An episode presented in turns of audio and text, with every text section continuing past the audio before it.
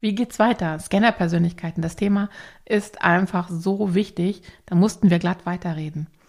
Also, wir führen unsere Diskussion fort. Maika, ähm, da muss, müssen wir so viel sagen. Wir haben es einfach nicht geschafft, uns auf 20 Minuten zu beschränken. Aber macht doch überhaupt nichts, denn dafür können wir weiter in das Thema einbohren. Also hört mal rein. Das ist die Gefahr schon auch bei vielen interessierten Persönlichkeiten, dass die sich, wie gesagt, entweder äh, verzetteln oder verzweifeln, weil sie es halt noch nicht so ganz erkannt haben. Aber ich glaube, wenn man, umso klarer man mit sich selber ist, mit ja, denen, ne? genau. ne? das, ja. das ist wahrscheinlich dann leichter, eben sich nicht zu ja. verzetteln, oder? Ja, oder auch so dieses äh, zu zerdenken, Dinge dann zu zerdenken. Und da kommen wir natürlich dann aber auch wieder in den Bereich, deswegen, das überschneidet sich halt alles, ist nicht alles das Gleiche, aber es überschneidet sich halt mit dann wieder der Hochsensibilität, ne? die Dinge dann zu zerdenken, sich zu dollen Kopf zu machen. Und das kann dann natürlich auch für Stagnation mhm. sorgen, ne? Also weil man dann einfach in so eine über in so ein das Gehirn kommt dann in so einen Überreizungszustand, in so einen ne, so oh Gott und jetzt äh, klinge ich mich komplett aus oder so, ne? Das kann dann schon auch passieren.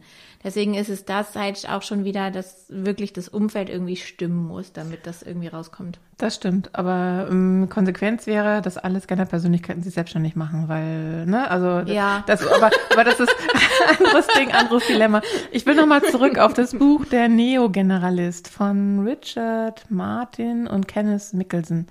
Ähm, da geht es in der Buchbeschreibung, wird da ganz eindeutig gesagt, als Intro, wir leben in einer Welt der Hyperspezialisierung also Fach, Fachexpertise mhm. par excellence.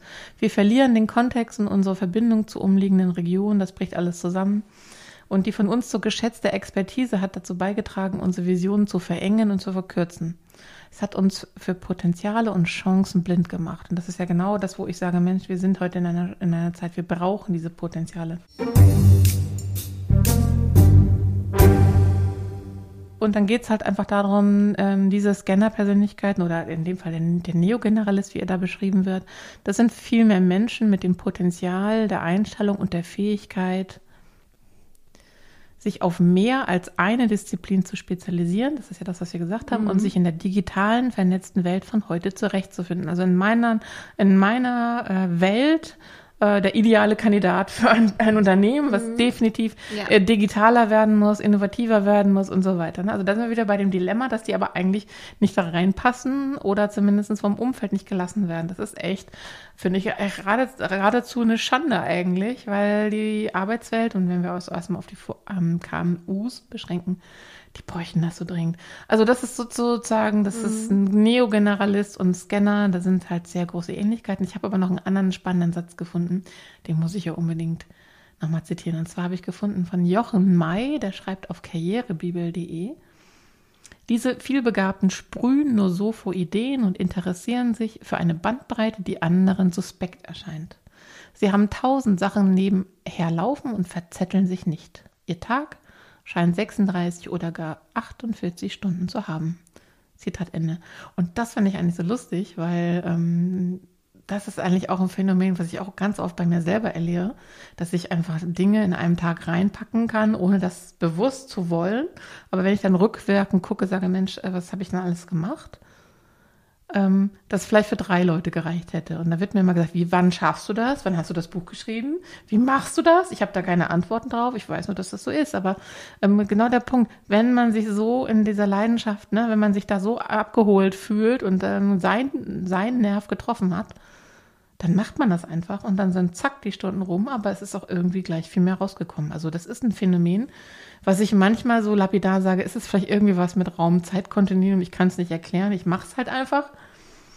Aber da, das ist, fand ich so witzig, das auch nochmal in so einem Artikel nochmal so beschrieben zu sehen. Also es ist für mich auch nochmal ein ganz lustiges äh, Aha-Momentchen. Ja, lustig, das sehe ich tatsächlich bei dir auch total. Bei mir sehe ich das tatsächlich nicht so. Aber das kann auch wieder damit zusammenhängen, dass mein Umfeld natürlich im Moment ein ganz anderes ist, in dem ich habe halt kleine Kinder, die Energie ziehen. Na, ich habe irgendwie so diesen Gegenpool nochmal und ich habe halt auch einfach ähm, diesen Hang zur Hochsensibilität, der ja auch bei Überreizung einfach mal sagt, so Systemerror. Deswegen ähm, ist es bei mir was, dass äh, ich schon bei anderen dann bewundere ne? und denke so, oh Gott, was schaffen die alles? Andererseits ist es auch lustig, weil da sind wir auch wieder bei so Außen und Innen und Selbstbild und Fremdbild. Ist es so, dass mir Leute im Moment zum Beispiel auch immer wieder sagen, krass, was du alles schaffst. Und ich mhm. selbst denke so, oh Gott, ich schaff doch gar nichts. War doch gar nichts. Ich, nee, so gar nicht, aber sondern eher so, oh Gott, ja, ich habe das Gefühl, ich habe überhaupt nichts geschafft, so, mhm. ne? Mhm. Und ähm, aber ich glaube, das ist halt auch wenn, wenn man die Strukturen dafür hat und die Energie, und es ist ja nicht so, dass solche Menschen irgendwie nie mal auch Löcher haben oder mal irgendwie energielos oder so. Das ist äh, ja nicht so. Aber ich glaube, wenn sie Dinge vorantreiben, die ihnen halt selbst total liegen, die sie begeistern, und ich glaube, da, da sind wir dann auch wieder bei sowas wie Emotionalität oder so, ne? Also wenn ich wirklich dafür brenne und so. Also ich kann nicht fünf verschiedene Sachen gleichzeitig ausführen, die, die ich total kacke finde und die mir überhaupt nicht liegen. Also das schaffe ich einfach überhaupt nicht. Also so, das fängt schon beim Hausputz an, weil es mir gar nicht liegt. Ähm, das sind Sachen, die, die kann ich nicht gut. Aber ich kann halt irgendwie nebenbei einen Workshop ähm, besuchen, Workshop, nebenbei einen Workshop geben, ich kann ähm, parallel dazu einen Podcast machen und ne, irgendwie, also mhm. das kann ich schon so und nebenbei noch einen Blogartikel schreiben oder so, das geht schon. Ähm, aber das sind auch, da hatte ich neulich auch mit jemandem drüber gesprochen, es geht auch darum, was tue ich, was mir Energie zurückgibt. Also mhm. es gibt ja ähm, Dinge, die geben dir Energie und es gibt Dinge, die tust du und die nehmen dir Energie. Und je mehr du Energie rausbekommst, desto mehr hast du sie ja auch für andere Dinge noch übrig. So, ich glaube, das ist auch ein wichtiger Punkt bei Scanner-Persönlichkeiten.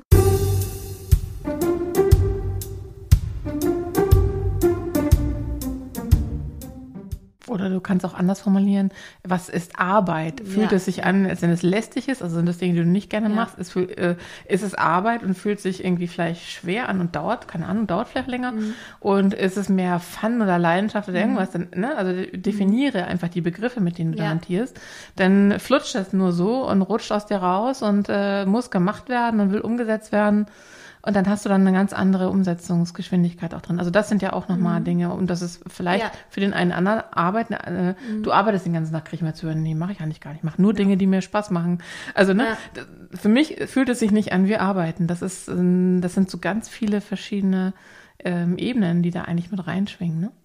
Ja, es ist lustig, dass du das sagst, weil wenn ich zum Beispiel meine Buchhaltung äh, mache, dann brauche ich da ganz, ganz lange für. Und meine Buchhalterin braucht da ganz, ganz, ganz, ganz kurz nur für.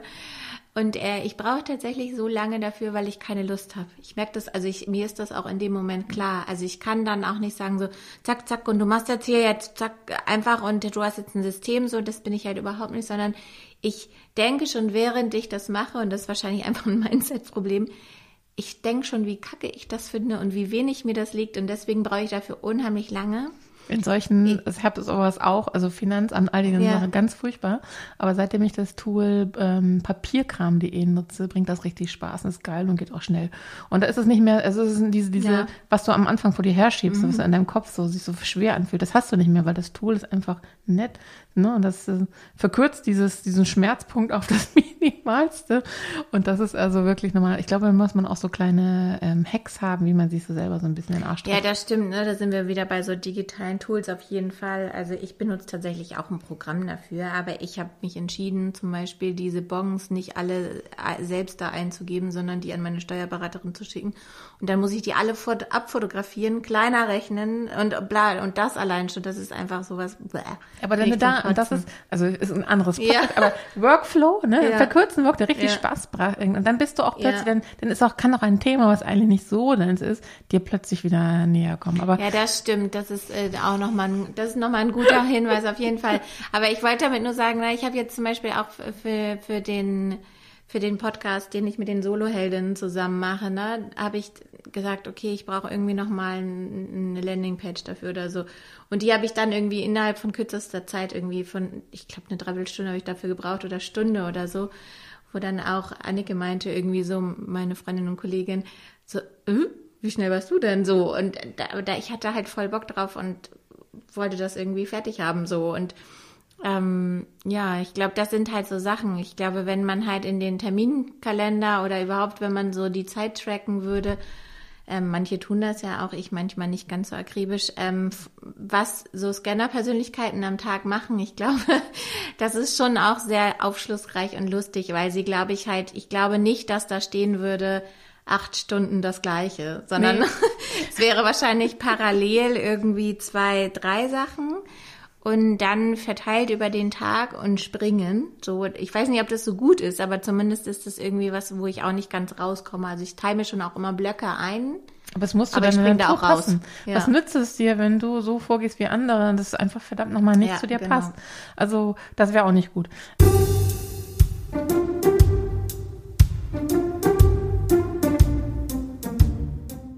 Ich würde noch mal gerne den Faden aufnehmen, Scanner-Persönlichkeiten und wie helfen Scanner-Persönlichkeiten Unternehmen, weil unsere Ausgangstheorie war ja, Scanner-Persönlichkeiten sind unserer Auffassung nach die Joker der Zukunft, ne, weil die ganzen positiven Eigenschaften und Skills und ihr Interesse und ihre Neugierde und ihre Begeisterungsfähigkeit, das ist ja genau das, was Unternehmen in der Situation der, des Transformationsvorhabens, in der Situation des Change, da sind eigentlich Scanner-Persönlichkeiten nicht verkehrt. Und ich habe da noch mal was äh, gefunden.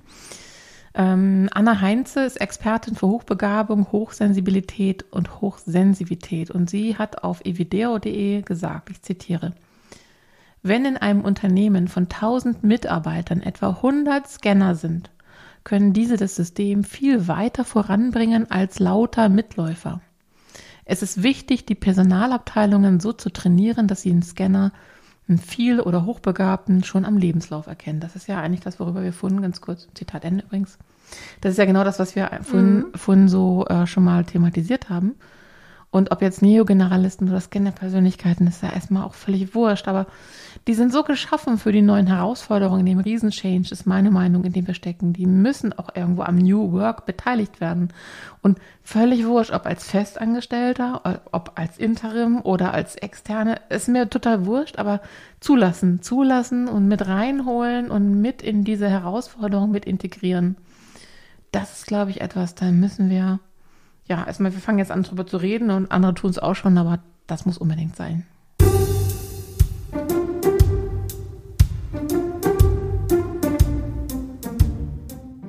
Ja, ich glaube, das ist dieses Thema Offenheit auch, ne? Wir hatten vorhin gesagt, irgendwie den Kopf aufmachen einfach mal, ne? Und ich glaube, das ist das, was du ja auch sehr lange auch mit dem Begriff des Querdenkens gemeint hast, der ja jetzt wirklich einfach äh, leider Gottes ähm, so übernommen worden ist von einer bestimmten Bewegung. Aber letztendlich geht es ja darum, also rechts und links zu schauen, das große Ganze trotzdem im Blick zu haben. Ich glaube, das ist auch was, was wir so gemeinsam haben. Also holistisches Denken, aber trotzdem offen bleiben, den roten Faden zu sehen, ne? Ähm, ganzheitlich einfach die Dinge im Blick zu haben und unkonventionelle Methoden auch zu verwenden. Also so dieses, ähm, was dann vor ein paar Jahren mal kam, so out of the box denken, ne? So halt einfach, ja, ich glaube anders vorgehen, anders, einfach mutig. anders mutig, genau. Mhm. Und ähm, ich glaube, das hat es auch schon immer gegeben, deswegen sind wir da, wo wir sind.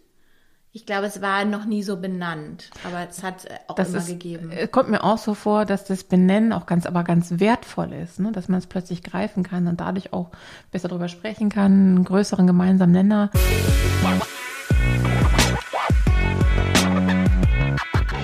aus meiner Sicht sind äh, Scanner-Persönlichkeiten ideale äh, Spitzenkandidaten. Die sind äh, wahnsinnig flexibel, sie können eigenständig handeln, Entscheidungen treffen, sie sind absolut zuverlässig, sie denken zukunftsorientiert, sie strotzen vor Energie, sie wollen neue Dinge antreiben, sie können innerhalb kürzester Zeit sich neue Dinge aneignen und sich reinbohren.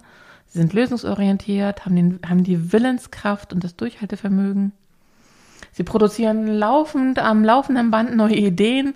Mutig hast du auch schon genannt und sind auch bereit zu experimentieren. Und das sind ja, also eigentlich könntest du so alle ähm, modernen Berufsbezeichnungen, also neue, neue Führer, Führerqualitäten, ähm, New Leadership, alles, was man im Umfeld von agilen Arbeiten, alles, was du im Umfeld mit Innovationen brauchst. Also egal, wo du auch immer hinblickst, also ich sehe da genau diese Anforderungen Und gleichzeitig kommen da so gut wie kaum Scanner-Persönlichkeiten an. Im Gegenteil, ich kenne, die ich kenne, die haben sich alle von Unternehmen abgewandt, weil sie irgendwo nicht gelassen wurden, ausgebremst worden sind. Oder der Moment, den du vorhin auch schon beschrieben hast, da können wir nochmal anbringen. Man macht was mit Begeisterung und dann stellt man irgendwann fest, so und jetzt, ne? Dann wird einem nicht genügend neue Herausforderung äh, zugelassen. Das ist ja auch ein Riesenproblem. Und dann sind solche wertvollen Personen weg. Weg. Ja, und sie wandern halt auch oft in die Selbstständigkeit ab, muss man tatsächlich auch sagen, ne? weil sie da dann den Raum haben und die Flexibilität. Ne? Und dann kann die Konkurrenz locker sie einfach wieder einstellen ja, genau. als was auch immer. Ne? Ja. Ne? Also ja. das ist doch eigentlich ganz schön blöde. Also das sollten wir doch definitiv irgendwie zukünftig mal abstellen.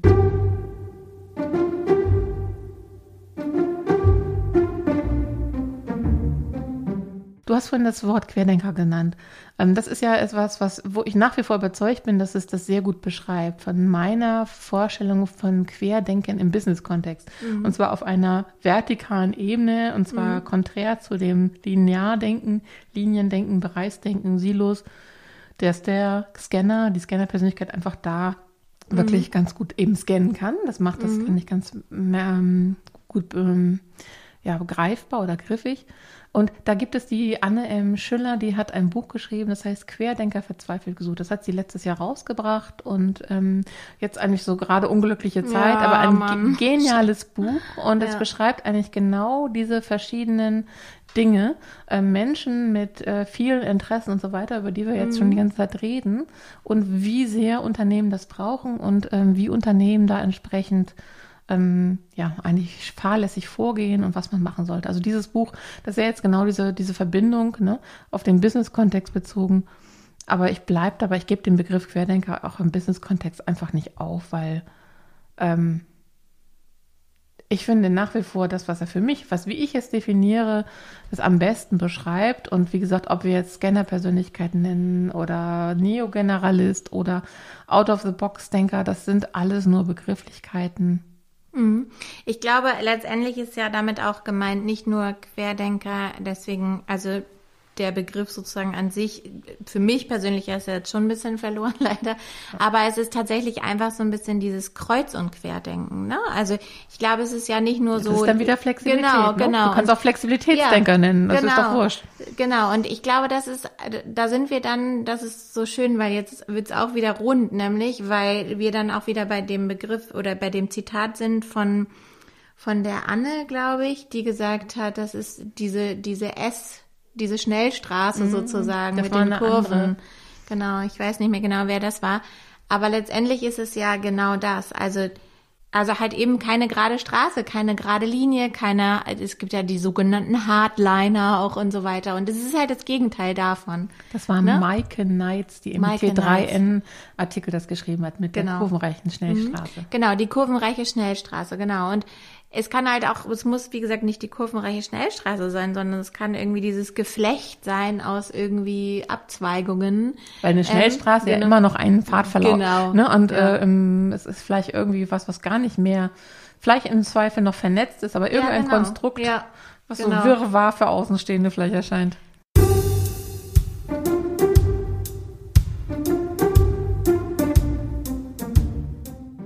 Das ist auch eine Fähigkeit von Scanner-Persönlichkeiten, ähm, Muster erkennen. Also das hat auch was wieder mit geschärfter Wahrnehmung zu tun. Also Muster erkennen, die andere nicht sehen. Also deswegen dieser rote Faden auch und so weiter. Also das Ganze im Blick behalten. Also ich glaube, dass das auch was ist, was viele nicht verstehen. Wenn du so viele Dinge im Blick hast, dann musst du dich doch verzetteln. Aber nein, ich verzettel mich halt nicht Oder manchmal schon. Also Aber ja meistens okay. nicht, weil ich halt das große Ganze mhm. dahinter sehe. Und wenn ich es nicht sehe, dann bin ich permanent auf der Suche danach. Also ich schaue eigentlich immer, dass ich die Verbindungen sehe, die, wie gesagt, die Verbindungen, die Muster, das große Ganze im Blick behalte und so weiter. Und das finde ich halt so lustig, weil im Marketing ist es oft so, dass in Sachen Positionierung immer wieder mit diesem Bild gespielt wird Stell dir vor, du hast einen Herzfehler, zu wem gehst du? Zum Herzchirurgen. Und es ist so lustig, weil ich denke halt so, nee, ich würde nicht nur zum Herzchirurgen gehen. Den will ich dann am Ende, der soll dann mein Herz schnibbeln. Aber ich würde halt auch überall anders noch hingehen und nochmal mir Meinungen einholen. Und dann würde ich vielleicht auch nochmal zur Heilpraktikerin gehen, weil Heilpraktiker haben nochmal einen ganzheitlichen Blick darauf oder nochmal einen ganz anderen. Und dann würde ich vielleicht auch nochmal schauen, Scheiße, woher habe ich diesen Herzfehler Was eigentlich? Ist die Ursache, ne? Was ist die Ursache so? Und das ist halt so spannend, weil, wie gesagt, dieses Spezialistenthema immer so, du würdest doch zum Herzchirurgen gehen. Ja, am Ende dann. Aber auch, lass uns nochmal das äh, sozusagen nochmal eins zu eins in Unternehmenswelt äh, Mhm. reflektieren. Weil, ähm, was hatte ich denn gerade für einen Ansatz? Also dieses, dieses, genau, dieses Wechseln der Perspektiven. Man sagt ja immer Vogelperspektive, mittlere Perspektive und ähm, ich weiß, ich weiß nicht mehr, wie heißen diese drei Begriffe? Also, ne, diese drei verschiedenen Perspektiven, von ganz weit oben, von der Mitte und von dicht dran. Also operative Ebene ist unten, äh, mittleres Management ist Mitte und ganz oben ist Bird-Perspektive. Und dieses Switchen, das nehme ich halt immer ganz bewusst wahr, dass ich das innerhalb, also noch nicht mal Sekunden, also innerhalb Bruchteilen kann und dass ich da Leute verliere, die mit mir zusammenarbeiten, ne, wo die, die dann sagen, Hä, wo bist du denn jetzt gerade oder so, ne? Ja. Also das ist, äh, das, das nehme ich halt auch so bewusst wahr, dass ich ähm, diese Perspektiven wechsle und das dann auch vielleicht wie in so einem inneren 3D-Modell auch ganz anders betrachten kann, ne? Und dann gucke ich es mir nochmal von der Rückseite an. Und ähm, das ist aber eigentlich ein Phänomen. Und ähm, ähm, überhaupt in der Vogelperspektive zu denken, oder ich nenne das immer dieses Big Picture, das ist schon eine Herausforderung für viele. Und ich habe gerade neulich nochmal ein anderer Gedanke, neulich zum Thema ähm, Lego Series Play, nochmal einen, mhm. einen witzigen Gedanken, der mir vorher auch nicht so bewusst war, gefunden. Das kennen vielleicht viele, dass man da was baut und dann gibt's eigentlich nochmal eine weitere Dimension, dass du die einzelnen Konstrukte, die, das, die du so baust während des Lego Series Plays mit Konnektoren vernetzt. Und das ist nämlich, glaube ich, etwas, was das genau, was wir beschrieben haben, dieses, äh, dieses in unserem Kopf stattfindende vernetzte, was auch immer Konstrukt, was eigentlich keiner nachvollziehen kann, aber plötzlich sehr gut nachvollziehbar für alle sichtbar macht. Mhm. Und dann habe ich gedacht, das ist ja nochmal ein ganz cooler Ansatz, ne? dass man auch so, ähm, ähm, dass diese, du hast die, wie hast du die genannt, die Verbindung, ne? die mhm. einzelnen Verbindungen und Netzstücke ähm, praktisch zu den Überlegungen, dass man die abbildet. Also ich werde, das ist der Jens Dröge, der hat auch einen Tipp im, im Buch geschrieben, mit dem werde ich nochmal dazu mhm. einen Podcast machen, aber den Ansatz fand ich so spannend, das auch abzubilden, ne? Also wenn man das auch irgendwie kann, ich bin ja auch immer in so Tools, in so digitalen Whiteboards unterwegs und habe mhm. mir angewöhnt, immer äh, zu jedem Meeting, zu jedem Austausch, immer mit den Leuten da reinzugucken und sozusagen meine, meine, was bei mir so die an Verzweigung mhm. abgeht, das auch abzubilden. Das hilft ungemein. Und vielleicht ist es auch so ein Thema, vielleicht müssen wir ja nicht nur besser kommunizieren, aber auch irgendwie Gemeinsamkeiten finden, ne? dass wir das, mhm. dass wir äh, da besser anknüpfen können. Ja, und das ist ja bildhaftes Denken, ne? Also visu Dinge visualisieren und deswegen ist das halt so wichtig und deswegen ist es halt auch für Unternehmen wichtig, auch das in ihre Unternehmenskommunikation aufzunehmen, ne? Und da sind wir dann auch bei solchen ähm, Spielwiesen wie Miro und keine Ahnung oder Miro oder Lucid Chart arbeitest du, glaube ich, mit, ne? Und ja. genau das. Und am Ende, wenn du das auf die Spitze treibst, dann sind wir auch bei Storytelling, ne? Also das, das ist ja auch sehr komplex genau, und genau. findet ja in einer Oder ein, genau, das äh, vermindert Komplexität, weil es mhm. einfach sehr einfache Bilder erstellt, die halt für jeden Menschen nachvollziehbar mhm. sind, weil sie auf grundlegenden Strukturen und Emotionen halt beruhen. Mhm. Und das finde ich halt spannend, weil ich glaube schon, dass auch so Scanner-Persönlichkeiten gute Storyteller sind, beziehungsweise wenn, also vor allem gute, gute visualisierend denkende Menschen, so, ne? Ich weiß nicht, ob sie es dann übersetzen können, aber die meisten denke ich schon. Aber ich glaube, das ist auch also wir haben ja, Verbindung. Wir haben ja gesagt, die sind kreativ Ja, und also genau. es ist ja schon, sag mal, kreative Menschen tun sich da vielleicht leichter Ja, mit. Ne? genau. Die wären bestimmt nicht alle, aber da hast du wahrscheinlich nicht unrecht, ne? Ja, und ich könnte mir sogar vorstellen, dass auch sowas wie räumliches Denken irgendwie recht gut ausgeprägt ist. Zum Beispiel wird Frauen ja oft irgendwie nachgesagt, meistens sogar von Männern, dass sie kein gutes räumliches Denken haben oder sich irgendwie permanent verlaufen oder keine Ahnung. Und ich habe zum Beispiel einen super guten Orientierungssinn. Also ich kann mich richtig gut orientieren. Ich kann mich an der Sonne, an den Sternen orientieren. Also theoretisch kannst du mich eigentlich überall aussetzen. Da sind wir aber wieder bei dem Thema Mann, Ja. Frau und verstehen die Landkarte Ja, nicht gleich. ja. Das ist dann wieder ein Kommunikationsproblem. Ja. Ne? Also Ja, aber insgesamt glaube ich, das, was ich eigentlich sagen will, ist dieses räumliche Denken, glaube ich, oder diese Orientierung. Auch da sind wir wieder bei Big Picture, das große Ganze sehen. Ich weiß, wo ich mich befinde, eine gute Orientierung für sich selbst, ne? und das große Ganze im Blick halten. Und ich glaube, das lässt sich schon ganz gut auch übertragen. Ja, das, also lass mal zusammenfassen. Also Scanner-Persönlichkeiten haben unheimlich viele äh, Merkmale, Kompetenzen, was auch immer, Eigenschaften, die die Arbeitswelt gerade super dringend braucht, die die Welt insgesamt irgendwie gerade braucht, in der Herausforderung Change, Transformation. Äh, gleichzeitig sind die Vorgehensweisen äh, und das Schubladendenken und ähm, alles, was da so an Strukturierung und eingefahrenen Wegen in, in Unternehmen passiert, total gegensätzlich, ähm, passen nicht zu Scanner-Persönlichkeiten. Im Gegenteil, man kann fast sagen, die verlassen in Scharen das Board und machen sich mhm. selbstständig, weil das irgendwie nicht so zusammenhaut. Gleichzeitig braucht es das. Und irgendwo haben wir auch herausgefunden, es ist auch eine Frage, wie stellt man das dar? Also wie macht man die verschiedenen Dinge, die Scanner-Persönlichkeiten und Nicht-Scanner-Persönlichkeiten einfach, wie, wie können die miteinander bestmöglich sprechen und das auch abbilden, ne, damit man verstanden wird und auch entsprechend dann das Potenzial auch wieder entsprechend nutzen kann. Also das sind, glaube ich, große Herausforderungen. Tja, und jetzt? Ne? Und jetzt, nun lass uns doch endlich mal Scanner-Persönlichkeiten an die Arbeit bringen ne? und auch wirklich mal, wie gesagt, in welcher Form, ob als Festangestellte, ob als Interim, ob als Freelancer, ist mir ja. so wurscht. Lass die einfach mal mitmischen, weil das ist so ein Potenzial und da müssen wir einfach ran.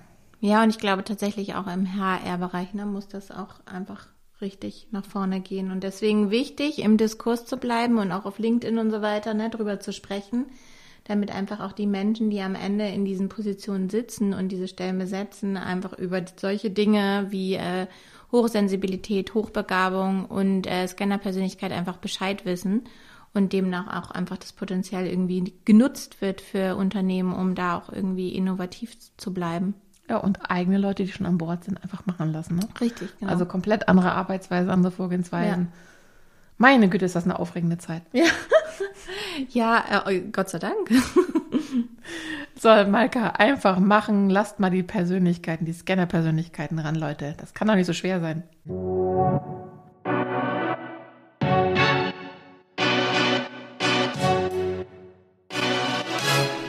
Folgt mir auf LinkedIn unter Maike-Petersen-Digital wenn ihr etwas über die Digital Queen und die Story dahinter wissen wollt, geht auf maikepetersen.digital.